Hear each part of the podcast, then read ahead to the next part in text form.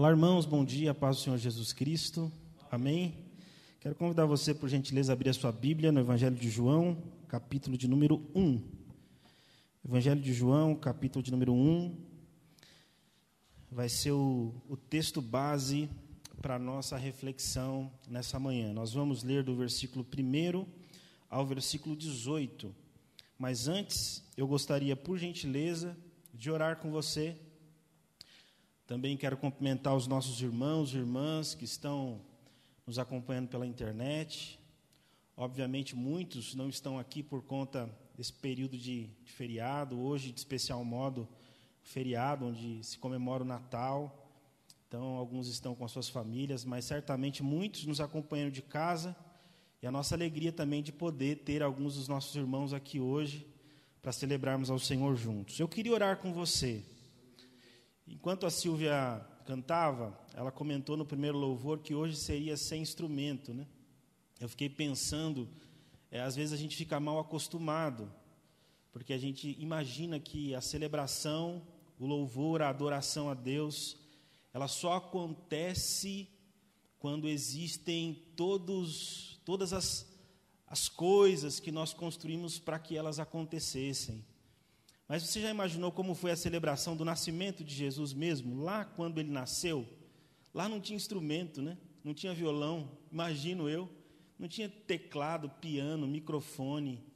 Tinha só o, o dono da vida, o Senhor, Deus encarnado. E certamente o que fez daquela celebração especial não foi as coisas que estavam ao redor, mas foi quem participava e da forma como participava.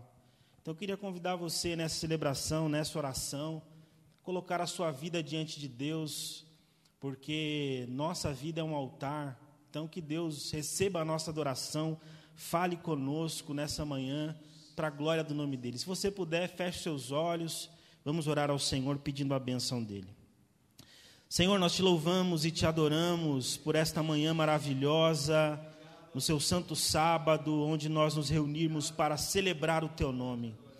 Obrigado, meu Deus, pela tua palavra que vai ser lida em alguns instantes. Obrigado pela comunhão que temos aqui entre os irmãos. Obrigado, Senhor, porque mesmo com as nossas fraquezas e falhas, o Senhor continua nos amando intensamente, continua nos atraindo para a tua presença, continua nos guardando com o teu poder santo, Senhor. Nós te louvamos porque até aqui o Senhor tem nos ajudado. A tua igreja e o mundo têm vivido anos difíceis, tempos difíceis, mas o Senhor em todo tempo está conosco. O Senhor é um Deus presente, é um Deus que se encarnou, que se fez gente, é um Deus que sabe das dores, dos, dos sofrimentos que nós enfrentamos. E nós estamos aqui, Senhor, para celebrar o teu amor, celebrar a tua graça, celebrar a tua vida em nós. Ajuda-nos, Senhor, a ouvir a tua voz nesse momento, que a tua palavra fale ao nosso coração. É a nossa oração em nome de Jesus Cristo e para a glória de Jesus. Amém. Você pode se assentar, por gentileza. Se você puder abrir a sua Bíblia, seu aplicativo no celular, já já nós vamos ler o texto de 1 João, 1 João não, perdão, o Evangelho de João, capítulo 1, versículo 1. Nós estamos chegando, irmãos, ao último sábado do ano, com a graça de Deus, e nesse período, obviamente, por causa das comemorações do Natal, as igrejas cristãs, elas dedicam parte da sua celebração, muitas delas o mês inteiro de dezembro, para falar sobre a encarnação e sobre a obra de Jesus Cristo, sobre a mensagem de Jesus, a história de Jesus. E nós também estamos fazendo isso aqui na nossa igreja, nós estamos numa série que tem por tema do céu Cristo veio, do céu Cristo veio. Nós estamos refletindo desde o sábado retrasado sobre esse, sobre esse tema, sobre essa série, e nós já ouvimos aqui pelo menos duas pregações que falam acerca desse tema. primeira pregação, se eu não me engano, o pastor Cássio falou sobre o porquê Cristo veio. Se você não lembra ou não ouviu, eu te convido a acessar o canal do YouTube da igreja e depois revisitar essa pregação, porque lá nós ouvimos sobre o porquê Cristo veio. Na semana passada, nós ouvimos sobre o tema Para quem Cristo veio. Pastor Kennedy, se não me engano, estava aqui refletindo conosco sobre esse tema, falando para quem Cristo veio, qual é o alvo da vinda de Cristo a essa terra. Hoje, com a graça de Deus, nós vamos refletir sobre o último tema dessa série, e Deus está me dando a graça e a honra de concluir esse ano falando sobre como Cristo veio. Como Cristo veio. Eu quero ler com você então o texto de João, capítulo 1, a partir do versículo 1, em nome de Jesus. Diz assim: No princípio era aquele que é a palavra, ele estava com Deus e era Deus. Ele estava com Deus no princípio, todas as coisas foram feitas por intermédio dele e sem ele nada do que existe teria sido feito. Nele estava a vida, e esta era a luz dos homens. A luz brilha nas trevas, e as trevas não a derrotam. Surgiu um homem enviado por Deus chamado João. Ele veio como testemunha para testificar acerca da luz, a fim de que por meio dele todos os homens crescem. Ele próprio não era luz, mas veio como testemunha da luz. Estava chegando ao mundo a verdadeira luz que ilumina todos os homens. Aquele que é a palavra estava no mundo e o mundo foi feito por intermédio dele, mas o mundo não o reconheceu. Veio para o que era seu, mas os seus não receberam. Contudo, aos que o receberam, aos que creram em seu nome, deu-lhes o direito de se tornarem filhos de Deus, os quais não nasceram por descendência natural, nem pela vontade da carne, nem pela vontade de algum homem, mas nasceram de Deus. Aquele que é a palavra tornou-se carne e viveu entre nós. Vimos a sua glória, glória como do unigênito vindo do Pai, cheio de graça e de verdade. João dá testemunho dele. Ele exclama: Este é aquele de quem eu falei, aquele que vem depois de mim. É superior a mim, porque já existia antes de mim. Todos recebemos da sua plenitude graça sobre graça, pois a lei foi dada por intermédio de Moisés, a graça e a verdade vieram por intermédio de Jesus Cristo. Ninguém jamais viu a Deus, mas o Deus unigênito que está junto do Pai o tornou conhecido.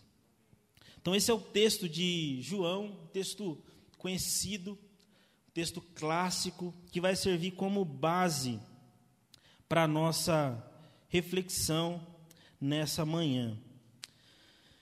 Provavelmente, quando o Evangelho de João foi escrito, todos os outros apóstolos já haviam morrido. Então, quando João escreve esse evangelho, certamente ele é a maior autoridade cristã viva. E por que é importante saber disso? É importante saber disso porque João certamente é a voz que defende a mensagem do Evangelho de Jesus diante das oposições e das falsas mensagens e das falsas doutrinas que certamente se levantavam contra a igreja de Jesus nessa época. João escreve o seu evangelho de forma categórica para demonstrar que Jesus Cristo é Deus. Então, se nos perguntassem de forma objetiva, qual o objetivo do evangelho de João? Por que ele escreve esse evangelho? Uma resposta simples e objetiva seria essa: João escreve para demonstrar que Jesus Cristo é Deus. E mesmo sendo Deus, ele se faz homem. Então a ideia de João ao escrever o seu evangelho é apresentar Jesus como sendo 100% Deus e 100% homem. E por que João faz isso? Por que João escreve esse evangelho? Porque provavelmente, nesse período, existiam alguns que se opunham à mensagem de Jesus e à divindade de Jesus. Pastor Cássio fala muito disso aqui, ele sempre traz à tona essa crença que existia no Novo Testamento, na igreja do primeiro século, em que os gnósticos, influenciados talvez pelos gregos, acreditavam que o corpo é a prisão da alma. Logo, se o corpo é a prisão da alma, a matéria que nós vivemos, ela é ruim. Então João tem como contexto e pano de fundo essa crença agnóstica grega de que o corpo é ruim, que a matéria é ruim. E por que é importante saber disso? Por que, que é importante a gente olhar para esse contexto e levantar um sinal de alerta?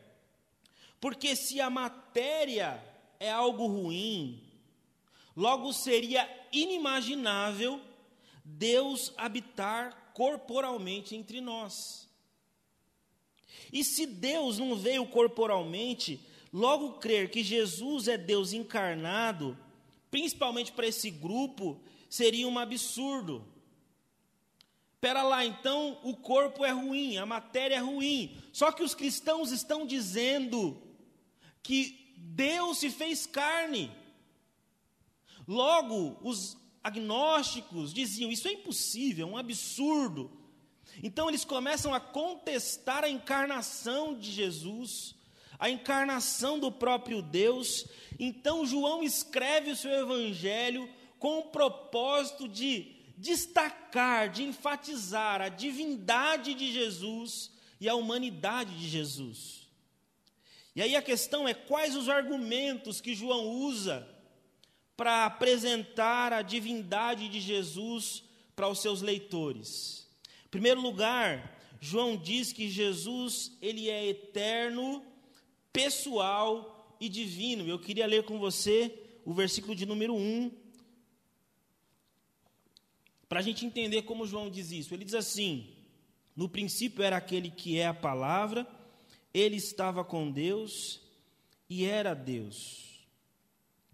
João começa a sua carta, o seu livro, o seu evangelho, nos fazendo lembrar de Gênesis capítulo 1, versículo 1. João diz que no princípio era aquele que é a palavra, ele estava com Deus e era Deus.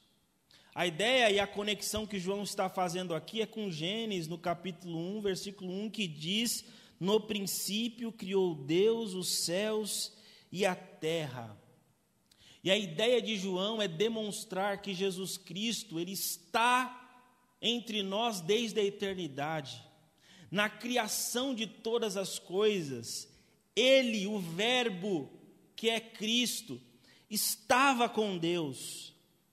A ideia de João aqui é demonstrar que Jesus Cristo, ele é pré-existente, ele não foi criado por Deus, ele não é uma criatura de Deus. João está enfatizando que Jesus Cristo é Deus, ele sempre existiu. Como diz o credo de Nicéia, Deus de Deus, luz de luz, Deus verdadeiro de Deus verdadeiro, gerado e não feito, consubstancial, diz o credo, para que para quem foram feitas todas as coisas que estão no céu, na terra o qual por nós homens e para a nossa salvação desceu e se encarnou e se fez homem. João está deixando claro que Jesus Cristo é eterno. Lá no princípio, ele estava lá, a criação, ele estava lá. E João não diz apenas que Jesus Cristo é eterno, João diz também que ele é pessoal. Ele diz assim: ele estava com Deus. É como se João estivesse deixando claro: olha, ele é uma outra pessoa, diferente do Deus Pai. Ele estava com Deus, ele é um ser pessoal. Ele não é uma força, ele não é um ser criado por Deus, ele é um ser igual ao Deus Pai. Ele estava com Deus. E João faz questão de enfatizar isso. Ele é a segunda pessoa da Trindade. João está deixando claro que Jesus Cristo é um ser pessoal. Ele estava com Deus Pai quando todas as coisas foram criadas. João termina dizendo que além de ser eterno, pessoal, Jesus é divino. Ele conclui o versículo 1 dizendo: "E ele era Deus". Jesus não era um coadjuvante na criação. Jesus não era um anjo com uma qualidade superior, ele não era inferior a Deus Pai. A Bíblia está dizendo, é isso que João está de, tá querendo demonstrar, com todas as letras para os seus ouvintes, que Jesus Cristo era Deus.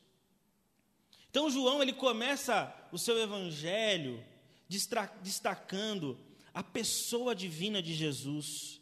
Versículo 3 ele diz que todas as coisas foram feitas por intermédio dele, sem ele nada do que existe teria sido feito. João está apresentando para os seus leitores a pessoa de Jesus. E quando, eles, quando ele apresenta a pessoa de Jesus, ele faz questão de demonstrar que Jesus Cristo é o próprio Deus. Ele é divino, ele é pessoal, ele é eterno. João ainda diz que Jesus é o doador da vida e a luz dos homens. Versículo 4 e versículo 5 diz assim: Nele estava a vida, e esta era a luz dos homens. A luz brilha nas trevas, e as trevas não a derrota. João defende que todas as coisas criadas, elas têm origem em Jesus Cristo. Tudo que tem vida é fruto da ação criativa de Deus Filho. João está dizendo que não existe vida fora de Jesus Cristo. E João vai além, ele não diz apenas que tudo aquilo que foi criado é fruto da ação criativa de Deus, o próprio Cristo. João fala assim que Jesus, além de criar as coisas, ele dá sentido para as coisas. E esta era a luz dos homens, a luz brilha nas trevas, e as trevas não a derrotam. João está dizendo que Jesus é o único capaz de dar sentido para as coisas que existem. Ele não só traz a existência, como ele também dá sentido para tudo aquilo que existe. Essa é a defesa de João para demonstrar a divindade de Jesus. Então, de forma resumida, nesses quatro, cinco primeiros versos, João usa dois argumentos para dizer que Jesus Cristo é Deus. E quais são esses argumentos? João diz que Jesus Cristo é Deus porque ele tem os mesmos atributos de Deus. Ele é eterno, ele é divino, ele é pessoal. Então, João está dizendo: olha, ele só pode ser Deus. As características são de Deus. Só Deus pode desfrutar da eternidade. Só Deus pode desfrutar da divindade, da capacidade de dar vida às coisas. Só Deus pode trazer à existência aquilo que não existe. Só Deus é capaz de, do nada, criar a vida, criar o universo, criar o mundo. Então, João está dizendo que por causa dos atributos criativos, eternos de Jesus, Ele é Deus. E ele diz mais: que Jesus Cristo é Deus, porque Ele realiza as mesmas obras de Deus. Ele não só cria, mas como Ele dá sentido para a existência.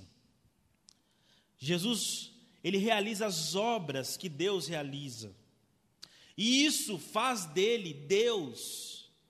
Nós costumamos brincar né, e dizer no, no discipulado: se você olhar na Bíblia alguém que é eterno, alguém que é onisciente, onipresente e onipotente, você chama essa pessoa do quê? De Deus. Porque esses são atributos divinos. E João está dizendo que todos esses atributos Jesus tem faz parte da natureza dele. Isso o categoriza como sendo 100% Deus. A grande pergunta que eu faço quando estudo textos assim, e eu acho que talvez seja essa a grande provocação que todos nós deveríamos fazer, é o que isso tem a ver com a nossa vida. Porque o Evangelho não pode só mexer com a nossa mente, com o nosso intelecto, e trazer um conhecimento específico acerca de um tema do Evangelho. A grande questão é diante desse texto em que João apresenta a divindade de Jesus, o que isso tem a ver com a sua vida hoje, agora, 25 de dezembro de 2021. Eu acho que essas aplicações e implicações precisam permear o nosso coração, sondar o nosso coração. Porque senão a nossa cabeça enche, mas o nosso coração esvazia. E eu queria propor, pelo menos aqui, algumas coisas que eu aprendo quando eu considero a eternidade de Jesus, a divindade de Jesus, a pessoalidade de Jesus, o porquê isso é importante para mim, como isso me afeta. Saber que Cristo é divino, é eterno, é pessoal, afeta a minha vida, afeta a sua vida, na perspectiva de que nós estamos seguindo e servindo a um Deus que não está preso no tempo e no espaço. Parem para pensar comigo sobre isso. Se Deus é eterno, ele não tem distância de tempo que pode contê-lo. Para Deus não existe passado, presente e futuro. Tudo é um eterno presente. Se é um eterno presente, significa dizer que Deus conheceu você quando você estava no ventre da sua mãe, Ele conhece você agora e Ele conhece você no futuro, o seu amanhã. E a coisa mais extraordinária é que quando eu entendo e sei disso, é saber que esse Deus que conhece o meu passado, o meu presente e o meu futuro, continua me amando profundamente. Já parou para pensar nisso?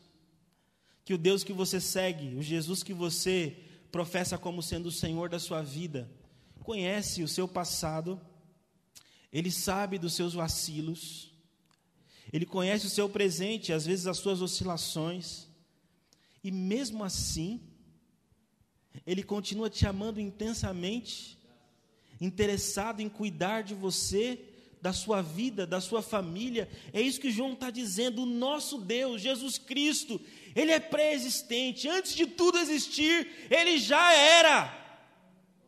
E sendo quem era, nos amou profundamente.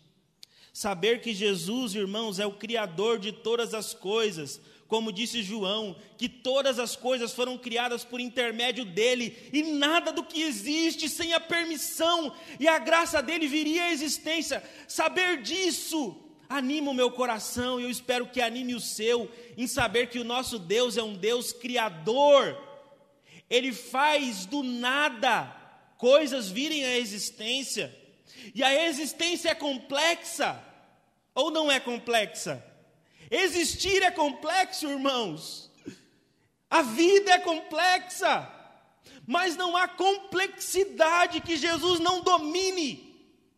Isso me faz pensar de forma aplicativa e devocional que, seja qual for a complexidade da minha existência, Jesus pode, pode trazer ordem ao caos da minha vida, porque Ele controla todas as coisas. Ele é o Criador de todas as coisas, complexas e não complexas.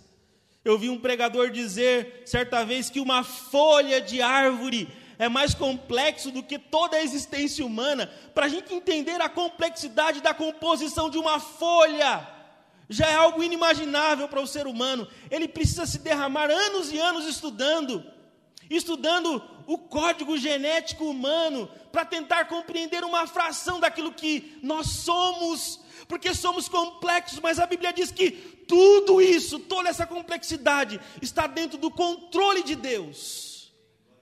Isso, irmãos, precisa levar a, o nosso coração à fé, a saber que não existe problema, situação complexa na vida inimaginável que Deus não possa resolver.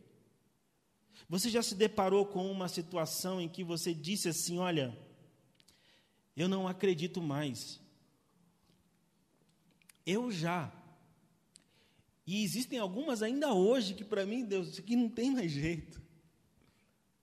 Mas quando eu olho para esse texto, eu acredito que Jesus pode. Porque o Deus que fez a galáxia das galáxias, o Deus que fez a folha da árvore, o pássaro, o Deus que nos criou, Ele pode fazer coisas inimagináveis. Talvez você esteja encerrando esse ano e começando outro ano com as expectativas lá embaixo, porque é tanta notícia pessimista e a gente acaba sendo contaminado por tudo isso. Mas em nome de Jesus, olhe para o dono da sua existência, para o Senhor da sua vida, Ele é Deus e como Deus, nada é impossível para ele. João então apresenta aos seus leitores o porquê Jesus Cristo é Deus. Jesus Cristo é Deus porque ele tem os mesmos atributos de Deus. Jesus Cristo é Deus porque ele realiza as mesmas obras de Deus. Porém, João tem agora o desafio de explicar que esse Deus insondável, incompreensível, infinito, inimaginável, se encarnou e habitou entre nós.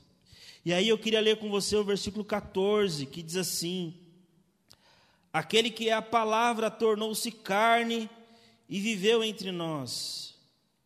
Vimos a sua glória, glória como do unigênito vindo do Pai, cheio de graça e de verdade.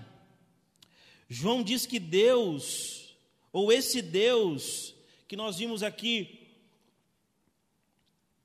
no concílio de Nicéia, ou na declaração de Nicena, que é o Deus de luz, que é o Deus de Deus, que não foi gerado, que é consubstancial com o Pai. Ele diz que esse Deus, que é todo-poderoso, inimaginável, se fez carne e habitou entre os homens.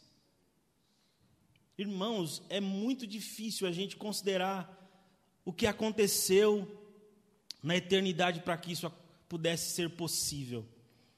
Nós estamos diante de uma das doutrinas mais poderosas da Bíblia, que é a encarnação de Cristo. A Bíblia fala que esse Deus infinito, onisciente, onipotente, onipresente, eterno, se encarnou e João diz que a prova cabal de que ele se encarnou é que ele viveu entre nós. A Bíblia vai dizer que o Espírito Santo concebeu a uma camponesa a possibilidade de gerar o Filho de Deus em meio ao caos da humanidade, em meio ao pecado. O profeta Isaías diz que raiou uma luz. Em meio a densas trevas, as quais os seres humanos estavam, João disse que a luz raiou, ele viveu entre nós. E a palavra de Deus vai dizer que, diferentemente do que os judeus esperavam, Jesus não nasce num berço dourado na cidade de Jerusalém, ele não, lá, não nasce nos palácios de Jerusalém. A Bíblia diz que Deus, ao se encarnar, decidiu nascer num lugar simples, pisar o chão que todos os homens pisaram, sentir as nossas dores, porque através do seu sofrimento e da sua vida, ele promoveria a redenção na vida de todos os seres humanos. A palavra de Deus diz que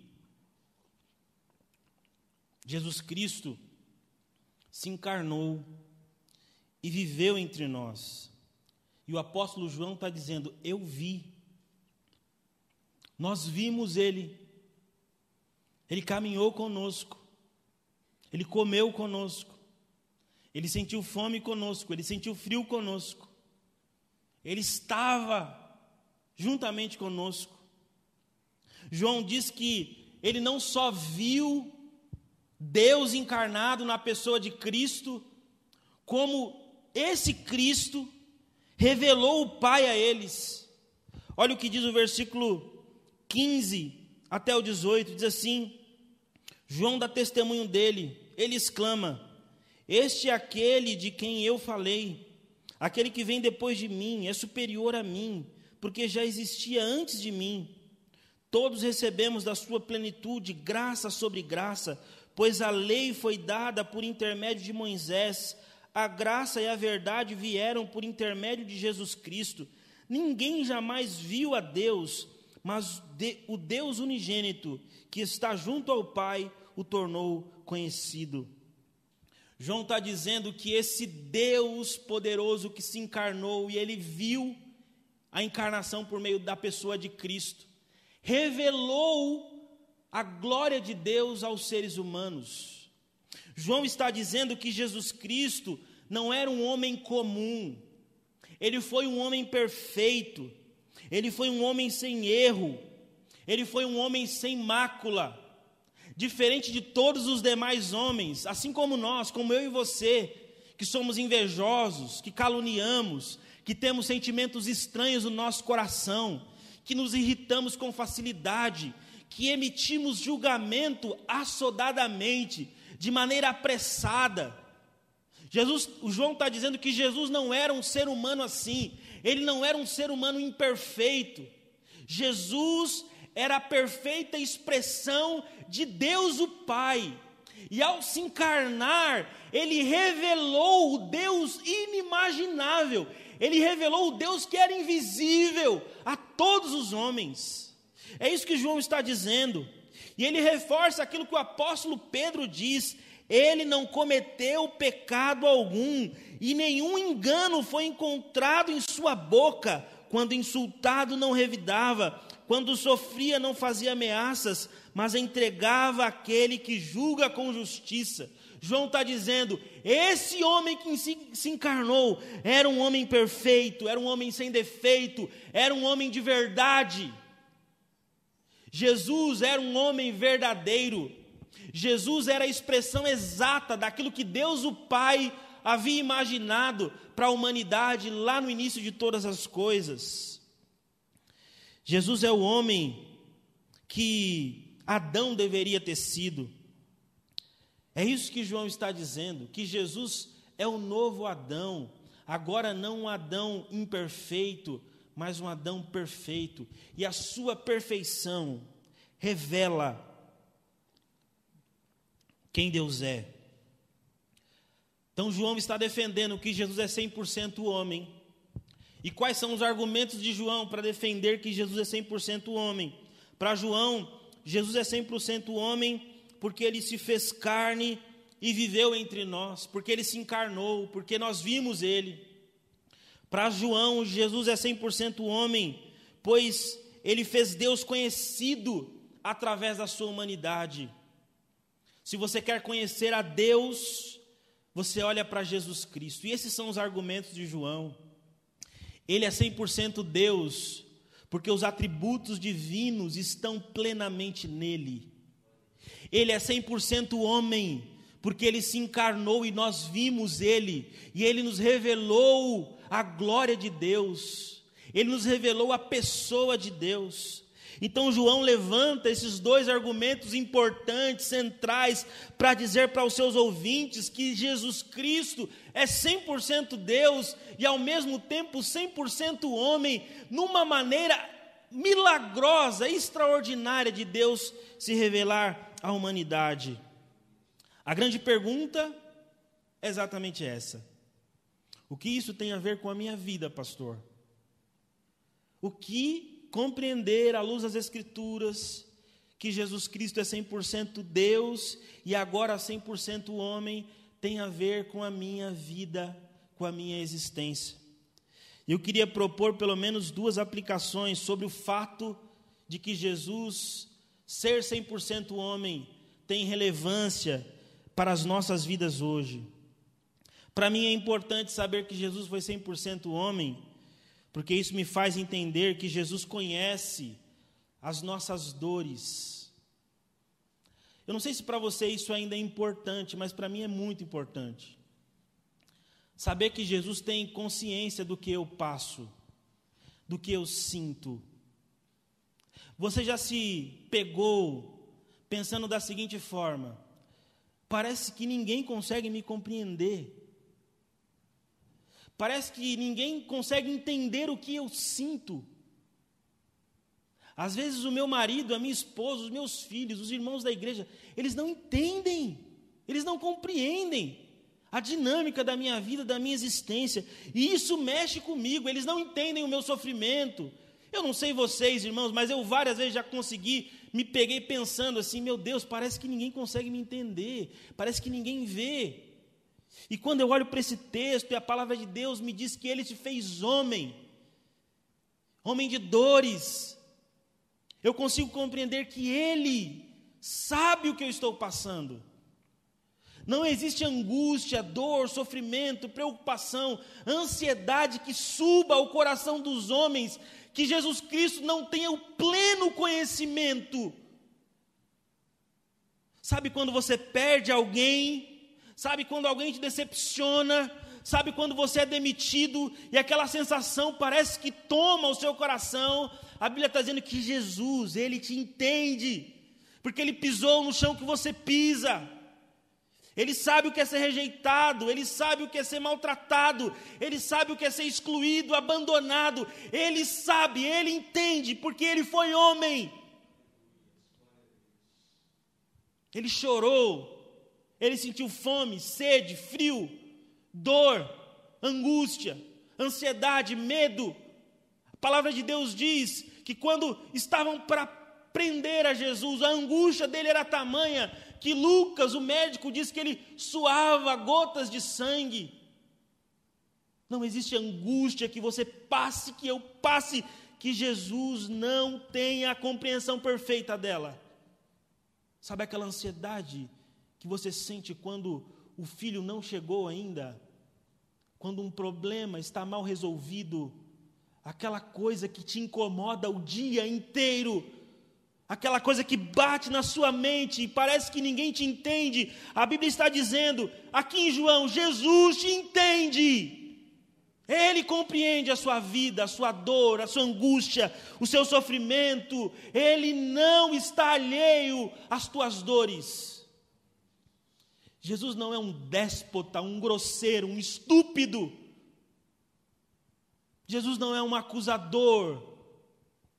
Jesus é um Deus que pisou no chão que a gente pisa e por isso ele nos entende. Isso é motivo para a gente glorificá-lo, para a gente exaltá-lo. Jesus conhece as nossas dores. Para mim é importante saber que Jesus é 100% homem, porque eu aprendo que ele veio para me mostrar que Deus está restaurando ao mundo. João apresenta Jesus como o homem perfeito. João ap apresenta Jesus como a pessoa que nós precisamos querer ser. E ao mesmo tempo que eu vejo isso aqui no Evangelho de João, eu percebo que o que Deus está me falando através da vida de Jesus é que Ele está restaurando a humanidade. Se o velho Adão nos distanciou de Deus, o novo Adão nos aproxima de Deus. Se o velho Adão fez com que o nosso coração se tornasse essa coisa estranha que nos distancia, nos leva para longe de Deus, o novo Adão é aquele que purifica o nosso coração. O novo Adão é aquele que nos ajuda a perdoar, o novo Adão é aquele que nos ajuda a tolerar, a sermos pacientes. É o novo Adão agindo em nós, é o novo Adão mudando a nossa vida. A grande obra de Cristo não é trazer, irmãos, luzinhas de Natal no final do ano. A grande obra de Jesus Cristo é transformar a nossa existência. Nós não podemos diminuir a obra de Jesus Cristo ao Jesus que nós vemos nas redes sociais. O Jesus da Bíblia é diferente do Jesus da mídia. O Jesus da Bíblia, ele não está nos Instagrams de Jerusalém. Jesus da Bíblia, irmãos, ele está sofrendo com quem sofre, chorando com quem chora. Ele está na, no velório de quem perdeu alguém querido. Ele está do lado da mãe, que não sabe mais fazer com o seu filho, porque esse menino está se distanciando de Deus, essa menina está se distanciando de Deus. É lá que o Jesus da Bíblia está. Ele não está naquelas ceias mirabolantes, repletas de comidas, onde as pessoas dão presente umas para as outras, pensando apenas nelas. Não é lá que ele está. Não que ele não possa estar lá, mas para mim o Jesus da Bíblia está com quem sofre, com quem tem fome, com quem tem sede, com quem passa dores e sofrimentos. O melhor Natal do mundo não é o Natal onde você vê aquele montaréu de comida, aquele monte de gente. O melhor Natal do mundo é quando o novo Adão nasce na sua vida. E aquilo que você fazia, você começa a deixar de fazer. Aquilo que te entristecia começa a ser mudado, porque o menino nasceu. E ele não nasceu na mídia, ele nasceu no meu coração e como Ele trouxe luz ao meu coração, agora eu sou uma nova criatura. Agora eu sou um novo Adão, ele me mostra como eu tenho que ser. Eu tenho um irmão mais velho em quem eu possa me espelhar, eu posso seguir os passos dele. O apóstolo Paulo disse: Sede meus imitadores, como eu sou de Cristo. É isso que o João está falando. Olha, ele é homem, e ele foi um homem de verdade, ele não foi um meia-boca, igual o pastor Felipe, não. Ele foi um homem de verdade, pode olhar para ele. Pode olhar, olha, olha para ele, siga tudo o que ele fez, porque ele é Deus conosco, ele é a revelação plena de Deus. Eu quero concluir essa reflexão lendo com vocês um trecho daquilo que João apresenta nesse capítulo 1, dos primeiros versículos. Eu concluo lendo o versículo 10 a 13. Olha o que João diz. Queria chamar sua atenção para isso.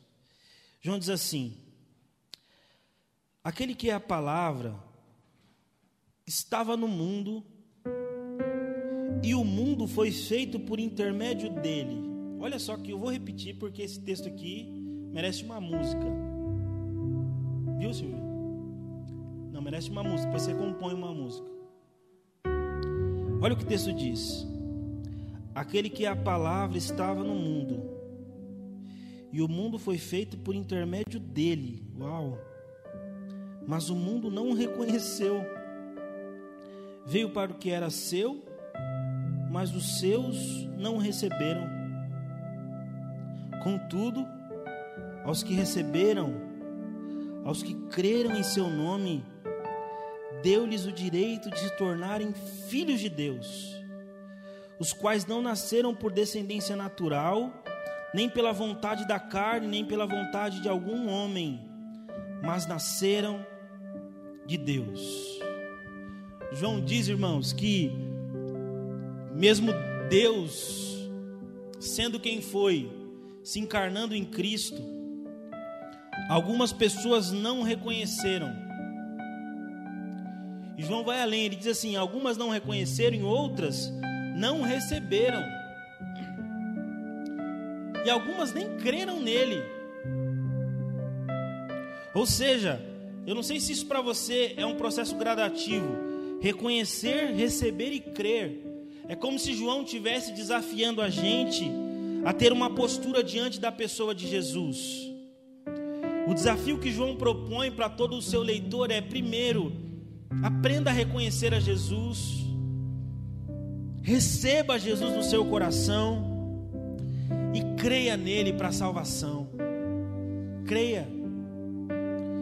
Queridos irmãos, é impossível, é impossível um ser humano ficar indiferente a Jesus Cristo. É impossível. Ou você crer, crer que Ele é quem diz que Ele é, ou para você Ele é um maluco, um lunático, alguém que não faz sentido nenhum na sua vida. E João desafia aqueles que ouvem o seu Evangelho a começarem a perceber a Jesus, a começarem a receber a Jesus e a começar a crer em Jesus. Talvez aqui todos que estejam aqui conseguem perceber a obra de Jesus e quem ele é, o quanto ele é divino, o quanto ele é humano e o quanto isso tem a ver com as nossas vidas. Talvez você recebeu Jesus no seu coração, e o meu incentivo para você que é um cristão é que você continue crendo nas promessas desse Deus que se fez carne e habitou entre nós. Hoje nós falamos sobre perseguição aqui na lição bíblica. Nós só estamos começando a nossa jornada. Jesus breve voltará, mas até que ele volte ainda tem muita coisa para acontecer. Então renove as suas forças, renove a sua fé, continue crendo em Jesus. E se você por alguma circunstância, você que está nos assistindo aqui nessa celebração, não crê em Jesus, não percebe Jesus, o meu convite para você é exatamente esse. Perceba Jesus falando ao seu coração. Receba Jesus na sua vida, creia nele para salvação, porque Jesus propõe transformação de vida para todos nós. Eu quero terminar orando com você. Você pode ficar sentado mesmo. Nessa oração, nós vamos pedir a Deus que essas verdades acerca de Jesus permaneçam vívidas no nosso coração. Que nós não possamos encarar a encarnação de Jesus apenas como um, um feriado, mas que para nós a encarnação de Jesus seja a ação de Deus em direção ao homem que mudou a história da nossa vida. Porque Deus pisou no chão da nossa existência e nos trouxe o direito de viver novamente para a glória dele. Feche seus olhos, vamos orar a Jesus. Senhor, eu te louvo pela tua palavra que foi lida, explicada e refletida nesta manhã. A minha oração, Senhor, é que as verdades espirituais contidas nesta palavra façam sentido para nós. Porque não adianta, Senhor, enchermos a nossa mente de conhecimento se esse conhecimento não reverberar na nossa vida, no nosso coração, não fizer sentido para a nossa existência, não mudar as nossas atitudes, não transformar, Senhor Deus, a nossa mentalidade. Meu Pai, eu oro em nome de Jesus nessa manhã por aqueles irmãos que estão aqui conosco com essa celebração, mas também por aqueles que nos acompanham pela internet, Senhor. O Senhor é um Deus que acompanha e conhece todas as pessoas. O Senhor conhece os nossos dilemas, os nossos sofrimentos. O Senhor conhece as nossas preocupações. O Senhor sabe da nossa condição de pecaminosidade, de distanciamento do Senhor. O Senhor sabe que sem Ti nós não podemos nada. Não é obra humana a salvação, é ação divina. O Senhor sabe disso. Eu quero pedir em nome de Jesus que Teu Espírito Santo nos ajude a entender que em todo tempo a Tua soberania e graça os teus atributos divinos estão a nos sondar, a nos guardar, a nos livrar, porque o Senhor é um Deus conosco, um Deus presente. Ajuda-nos a compreender de forma vívida, eficaz, transformadora para as nossas vidas, que o Senhor conhece, entende e interfere na nossa realidade. Que toda dor, angústia, preocupação que nos distancia do Senhor possam ser, ó Pai, dissipadas pelo poder do Teu Espírito Santo que habita em nós. Ajuda-nos, Senhor, a encarar a vida com dignidade, com coragem, sabendo que a nossa esperança está na Sua vinda, na Sua volta, no Teu retorno glorioso. Ajuda-nos a continuar pregando o Teu Evangelho, anunciando a Tua mensagem, curando, batizando, transformando no poder do Espírito Santo. Senhor, usa a sua igreja aqui em Santana, esses teus filhos que estão aqui, neste novo ano que se aproxima, a ter essa consciência da divindade, da humanidade de Cristo e que ela nos fortaleça a permanecermos fiéis a Ti, ao Teu Evangelho. Tua palavra nos diz, ó Pai, que essa transformação que acontece em nós que cremos não é obra humana nós não somos alcançados pelo Senhor por capacidade intelectual, mas a tua graça nos alcançou, o teu amor nos buscou. Hoje somos teus, pelos teus méritos, Senhor. Somente os teus méritos, Senhor. Nós pedimos em nome de Jesus que essas verdades sejam fortalecidas em nosso coração e que em todo tempo, meu Deus, em todo tempo, sejamos gratos a Ti porque o Senhor nasceu nas nossas vidas, no nosso coração, e a Ti pertencemos. Continue conosco a nossa oração, em nome de Jesus, para a glória de Jesus. Amém, meus irmãos. Vamos ficar em pé e cantar ao Senhor.